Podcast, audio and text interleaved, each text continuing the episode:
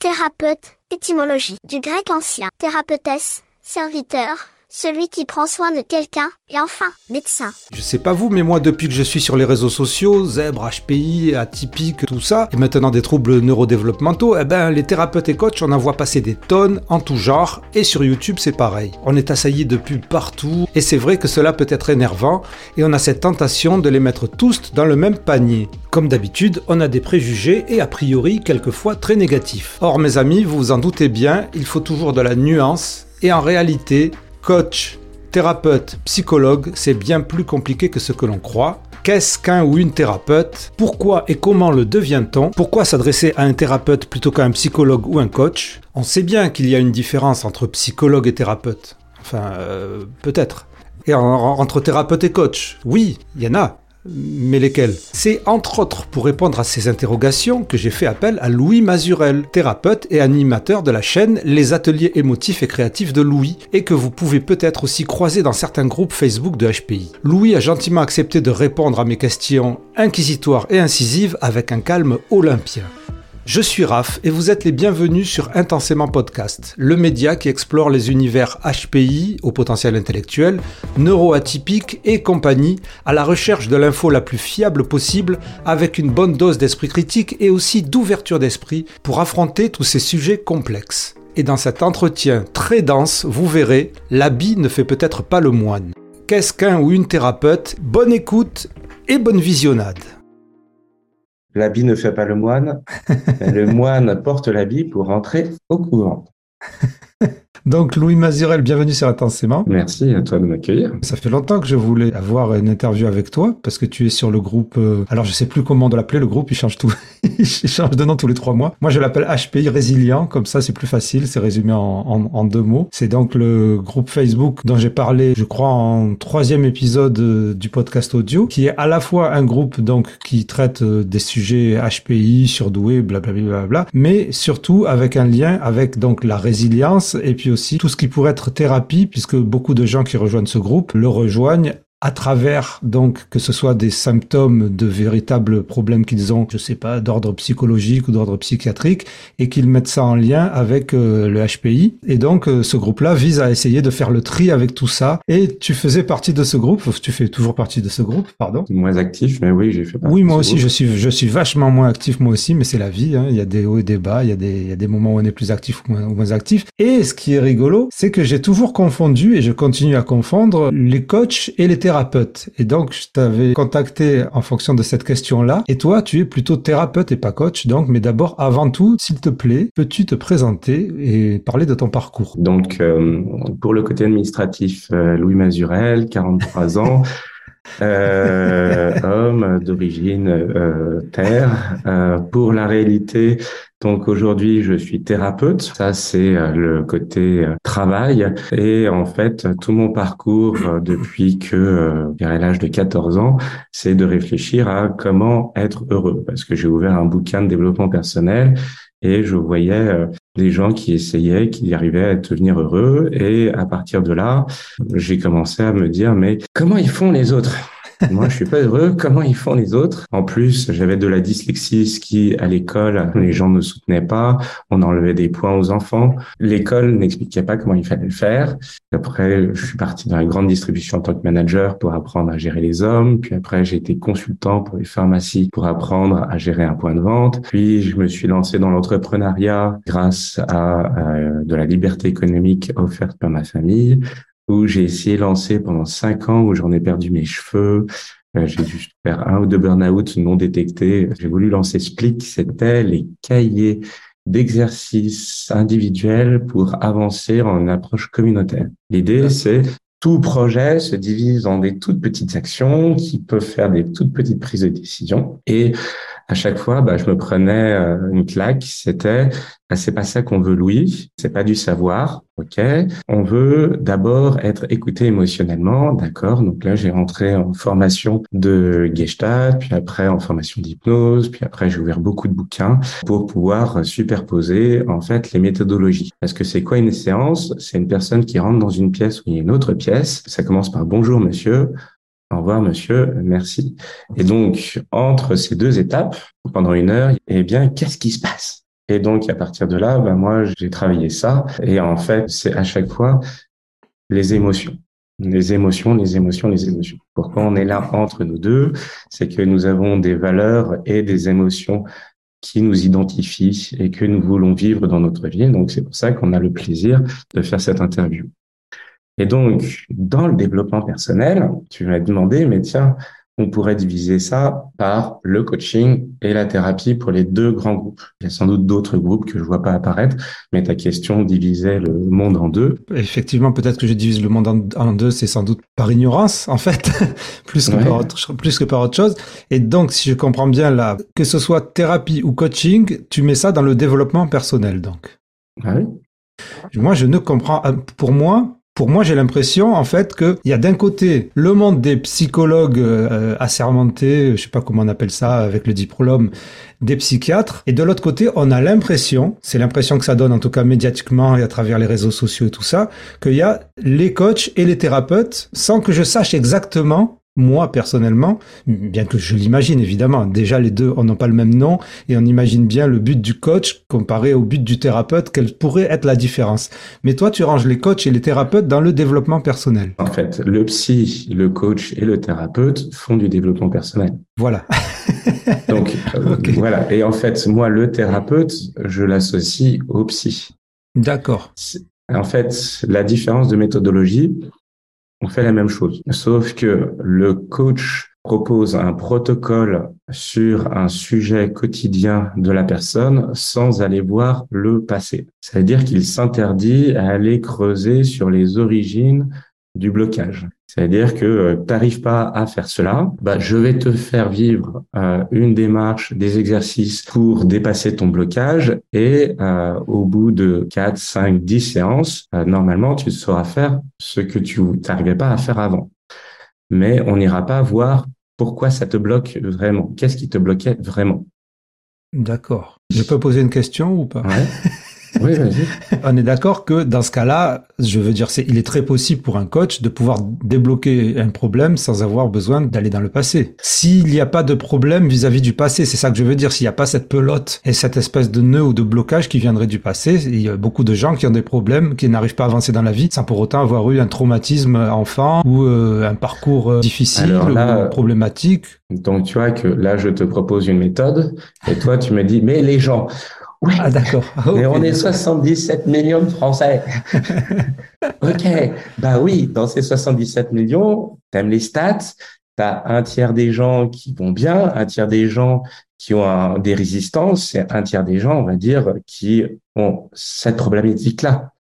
Mais tu prends une nouvelle autre problématique, des problèmes d'écriture, des problèmes de relations aux autres, de, d'attachement à l'amour. Là, je te fais des globalités, mais si tu prends chaque problématique, eh bien là, tu rentres dans des groupes atomisés, dont le haut potentiel fait un de ces groupes atomisés, qui est regarder ce groupe de gens par rapport à l'intelligence. D'accord? Donc, on remonte au niveau de, excuse-moi de, de revenir sur les gens, mais je vais te faire ramener, en fait, donc les coachs, tu comprends qu'ils ont une méthodologie pratique pour te faire changer dans ton quotidien sans aller voir le passé. Et normalement, c'est en 10 séances contrat signé. Et au bout des 10 séances, c'est merci, au revoir. Et donc, c'est délimité dans le temps avec méthodologie pour te débloquer sur un système, pour te faire appliquer une nouvelle méthode, mais sans vraiment traiter euh, la personnalité de la personne. Alors que les psys et euh, les thérapeutes, là, ce sont des gens qui sont formés aussi avec des protocoles, avec des méthodes, mais qui n'ont pas de fin de temporalité. Et surtout, en fait, ils vont être traités les problématiques. La personne dit, j'arrive pas à faire ça. Ah bon, qu'est-ce que vous avez vécu dans votre passé pour changer le nœud d'origine? D'accord. Mais euh, et c'est là où euh, c'est ça qui fait la spécificité, c'est que ce sont des personnes qui se mettent en présence d'autres personnes, sauf que l'un va te dire bah, essaye ma méthode, ça va te transformer. L'autre qui dit, bah, on va aller voir ce qui bloque chez vous pour débloquer. Et après, on choisira ensemble la méthode qui va vous, mieux vous aller. D'accord, je sais. L'un, il fait du forcing, l'autre, euh, il traite. On n'est pas là pour faire du coach bashing. Est-ce que le forcing c'est un problème? Là aussi, ça, on pourrait se poser la question. Voilà. Alors, ben, écoute, on va continuer ton fil là. Là, on a compris la différence entre le, le coach et les thérapeutes et les psychologues. Quelle serait la différence entre, ou les différences plutôt entre les, les thérapeutes et les psychologues alors? Alors, tout simplement, le parcours de vie. Le psy, c'est une personne de 18 ans qui, après le bac, va faire une fac de psychologie. Euh, ils ont quand même une forte pourcentage de personnes qui reprennent leurs études plus tard, mais c'est plus difficile parce que quand tu as un, deux ou trois enfants, plus un boulot, plus, enfin, ça, ça demande un investissement, donc c'est plus rare mais c'est une personne qui a fait cinq ans d'études en fac. Donc, c'est des personnes qui, pendant cinq ans, vont étudier de la psychologie.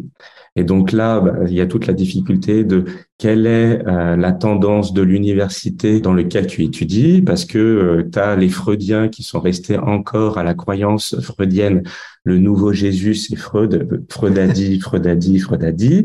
Et euh, ils ont une méthode, c'est vous devez parler pour assumer ce que vous avez assumé de vous. D'accord?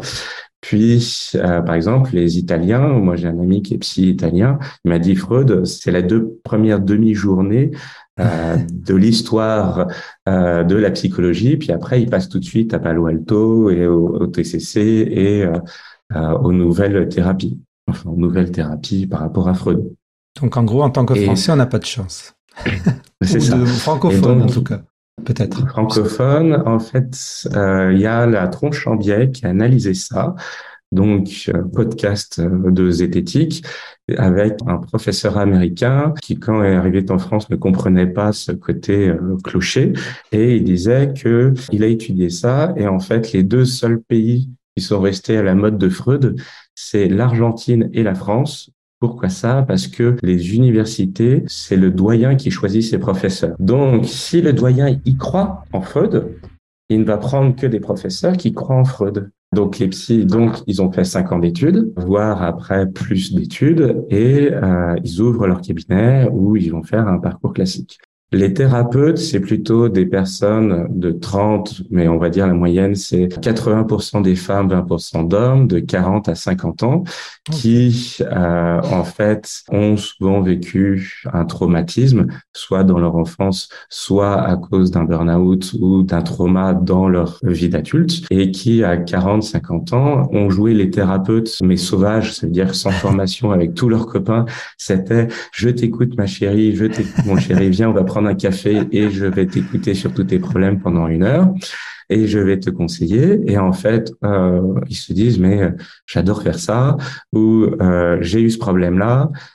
J'ai vécu une thérapie ou un coaching ou quelque chose comme ça. Je veux me former à cette technique pour faire cela aux autres ce que ça m'a apporté à moi-même, je veux le faire aux autres. D'accord, mais c'est, c'est excuse-moi, c'est ta définition ou c'est une définition? Ou c'est la définition? En fait, c'est les, les, résultats du marché. Tu vois, par exemple, thérapeute, lithothérapeute, tu peux le devenir en, en, en une semaine. C'est-à-dire que tu achètes un bouquin de lithothérapie, oui, oui, tu écoutes la personne, et à chaque fois, tu lui donnes la bonne pierre qui va au bon problème.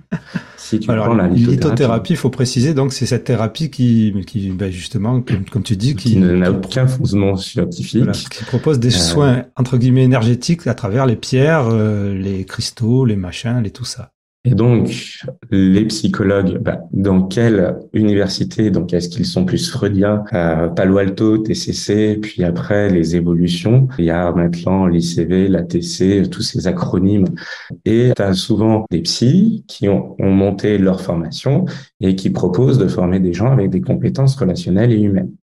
D'accord. Puisque euh, ils veulent traiter leur trauma en traitant le trauma des autres. Donc, si je comprends bien, donc la plupart des thérapeutes sont des gens qui ont, qui sont pas, qui ont un vécu et qui ont envie d'aider les gens à travers leur vécu. C'est ça, et qui vont affirmer leur posture professionnelle, qui vont renforcer leur posture d'écoutant par des formations et des pratiques que l'on leur a appris euh, lors de ces formations. D'où le fait qu'on retrouve souvent donc euh, chez ces thérapeutes-là ces espèces de spécialisation tel ou tel traumatisme ou justement HPI, même si ça n'est pas quelque chose à soigner, mais que ça serait une expérience qu'on a vécue tout de même.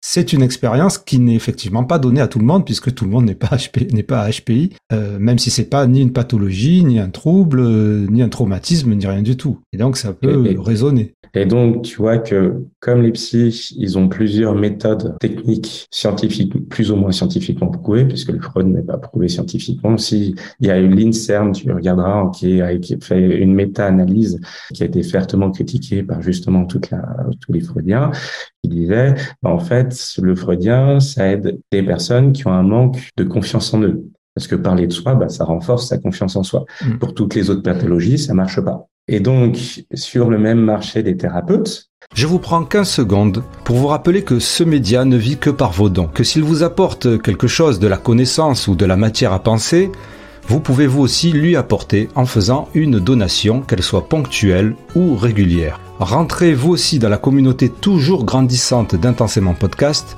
et je remercie évidemment intensément toutes les contributrices et les contributeurs qui ont permis à cet épisode d'exister.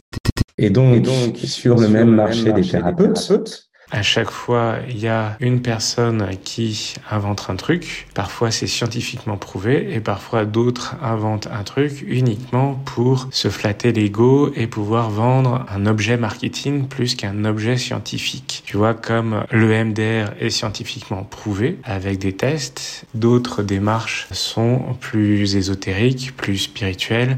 Même s'ils reprennent le concept, ils ne peuvent pas le prouver scientifiquement et donc il lance une espèce d'objet marketing qui reprend la démarche, mais pas euh, peut-être le mieux ou le plus précis ou le plus clair de la démarche scientifiquement prouvée. Donc, je comprends qu'on ne soit pas tous à la même enseigne, qu'il y en a qui ont une vraie démarche, d'autres qui n'en ont pas, d'autres qui savent vendre et d'autres euh, n'arrivent pas à vendre. Donc, en fait, c'est ça la difficulté d'être un patient ou un client, c'est que nous sommes une personne qui avons un problème, il faut aller voir des experts, certains se disent experts ils portent l'habit du moine mais ne sont pas moines et d'autres euh, sont experts mais l'espace de communication est bloqué par ceux qui ont apporté l'habit du moine, ceux qui euh, prennent l'espace de communication. Et en fait, tu vois ça à chaque génération et à chaque développement de nouvelles techniques. Parce que quand Freud a monté, tu vois, pour parler de Freud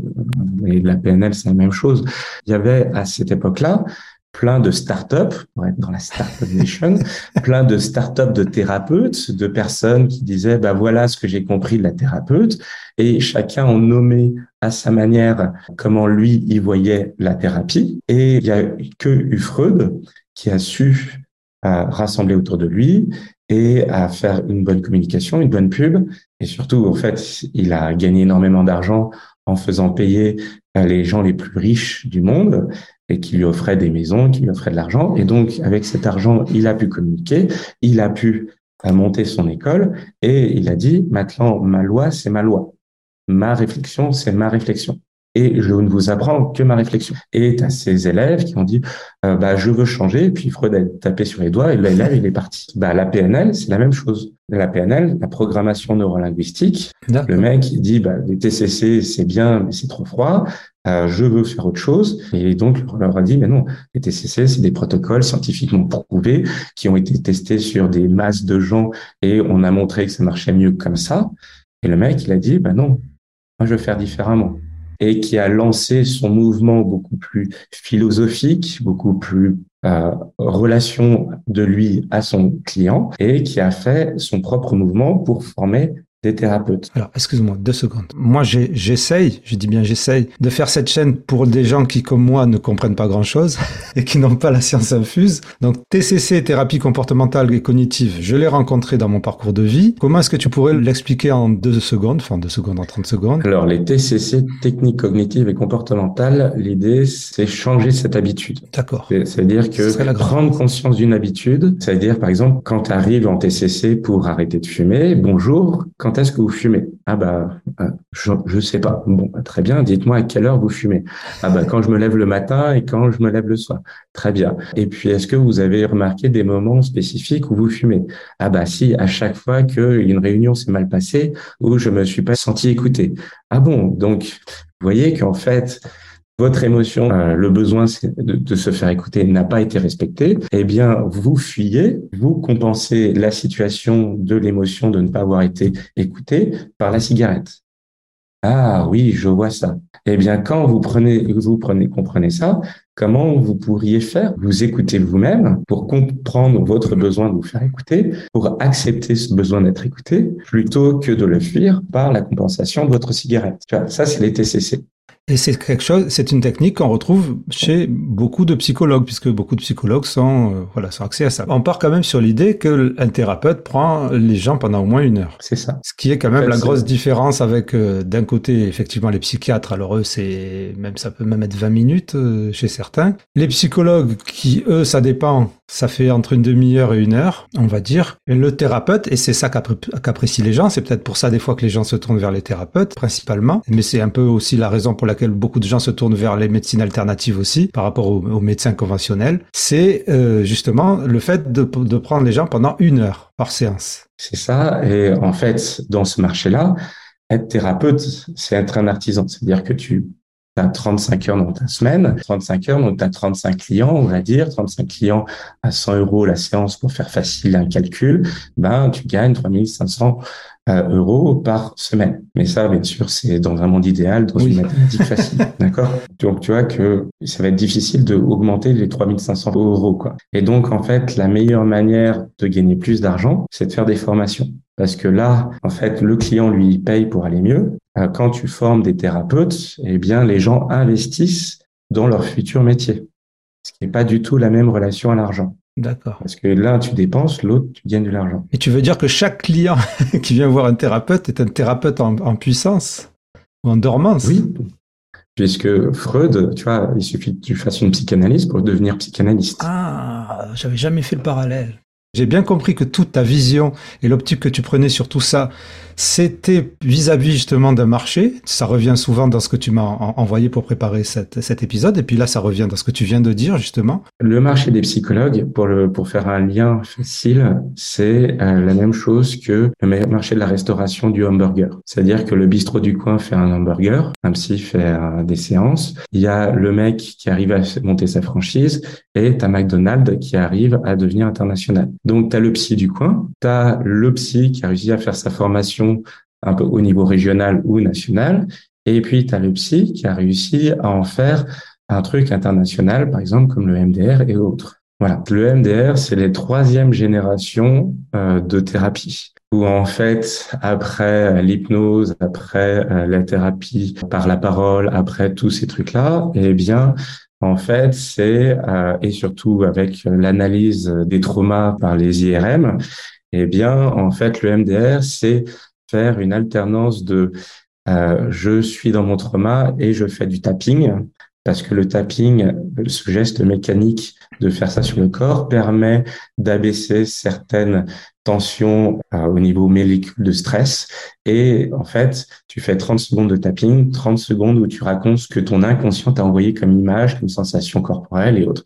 Et tu fais des alternances comme ça euh, par rapport à un trauma spécifique. C'est scientifique ça ou le tapping ou pas? Ah, C'est totalement scientifique. C'est euh, Madame Shapiro qui a développé ça à partir de 93. Elle voulait aider euh, l'armée euh, et tous les traumatisés euh, de l'armée, qui avaient les, syndromes post-traumatiques de l'armée. Et pourquoi aux États-Unis, qui a de l'argent, qui a une population euh, problématique, bah, c'est l'armée avec leurs traumatisés. Donc, ils lui ont donné l'argent. Elle a monté sa technique, elle a fait des études et euh, après elle a développé ça et elle le remet à jour toujours plus, plus précisément. Mais alors pourquoi on a l'impression que le MDR c'est quelque chose qui n'est pas scientifique et qui est hors sentier battu? C'est une impression, c'est mon impression. Hein. Alors, c'est ton impression. Déjà, il y a beaucoup de thérapeutes. Après, il y a de l'EMDR. En fait, bah, ça, c'est pour les psys. C'est-à-dire que pour faire de l'EMDR, il faut être psy. Et donc, ah, bah, les psys, les psys qui ont été formés en EMDR, eh bien, ils ont monté leur propre mouvement. C'est-à-dire que, par exemple, il y a l'EFT, qui ah est une forme de MDR, et tu as le rythmo, qui est une autre forme de MDR. Et comme le MDR est euh, une marque déposée, eh bien, ceux qui veulent proposer la même marque, le même fonctionnement, eh bien, eux sont obligés de lancer leur propre marque. Ça m'amène à une question parce que je me rappelle avoir suivi les pérégrinations de Stéphanie Aubertin qui avait fait euh, une formation de MDR, je crois. Et elle parlait du fait que les gens qui la formaient n'étaient pas du tout au courant des dernières avancées neuroscientifiques, mais qu'elle appréciait la technique en tout cas. Donc, si je comprends bien, toutes ces techniques-là, EMDR, euh, PNL, EFT, je sais pas quoi, tout ça, tout ça, tout ça, ça peut être employé à la fois par des gens, on va dire, qui sont dans la science, et aussi par des gens qui sont pas dans la science. C'est employé par les deux, en fait. Tu disais que Stéphanie Aubertin était étonnée que les formateurs euh, ne soient pas euh, au courant des dernières tendances. Eh ben, il y a des facs qui sont toujours au niveau freudien. Oui, ça c'est vrai. Donc en fait, c'est que ce qu'il faut voir, c'est que a des millions de personnes qui font ça, mais ils ont une vie de famille, ils ont une vie professionnelle, ils doivent gagner de l'argent, ils doivent remplir leur frigidaire, ils doivent gérer euh, plein de choses. Et donc, bah, quand tu que 24 heures dans une journée, eh bien, il y a un moment où tu consacres ta journée à ce que tu, ce qui est, ce qui sont tes priorités. Je, suis entièrement d'accord, mais enfin pour le pour le fameux truc de, de cerveau droit, cerveau gauche, ça par contre à un moment il faut il faut il y a un truc qui est pas passé. C'est en fait c'est là où euh, oui il y a un truc qui est pas passé et peut-être que la formatrice euh, ça c'est sa croyance personnelle et elle n'a pas suivi la formation extrêmement stricte de l'EMDR. D'accord, ah. ok, ok. Elle a peut-être fait une parenthèse, une parenthèse personnelle qui a fait que ça. Et donc tu vois que tout ça, c'est un marché euh, où il y a plein de techniques toujours nouvelles qui apparaissent.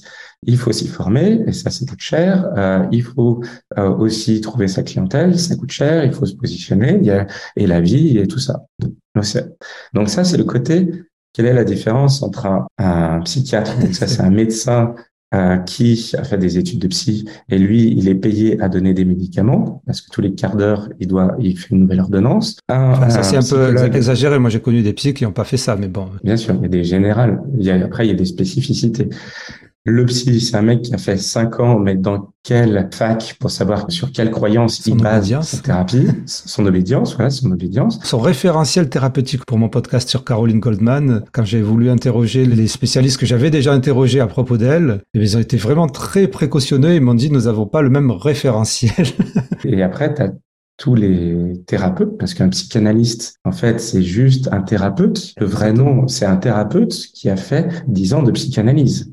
D'accord. Et, au niveau des thérapeutes, qu'est-ce qu'il y a comme règle, euh, comme, comme règle administrative en France en tout cas? Il y en a aucune.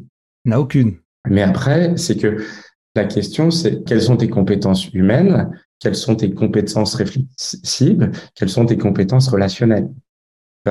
Et donc, le thérapeute, bah, tu peux très bien euh, ouvrir en une semaine, mais là, tu as les formations longues qui sont structurantes et puis qui te permettent d'installer ta sécurité, ta confiance parce que tu vas aller traiter tes problèmes en appliquant la technique. Donc, tu sais ce que tu vas faire vivre à tes clients puisque tu l'as vécu toi-même. Et après, tu as les thérapies qui sont ubuesques avec les chakras, les énergies, les pierres, enfin tout ce mélange ou qui n'ont pas de base scientifique. Mais moi, ce que j'aime bien dire, c'est que les psys ont un savoir, mais ils n'ont pas travaillé pendant cinq ans, ils n'ont pas travaillé leur capacité relationnelle.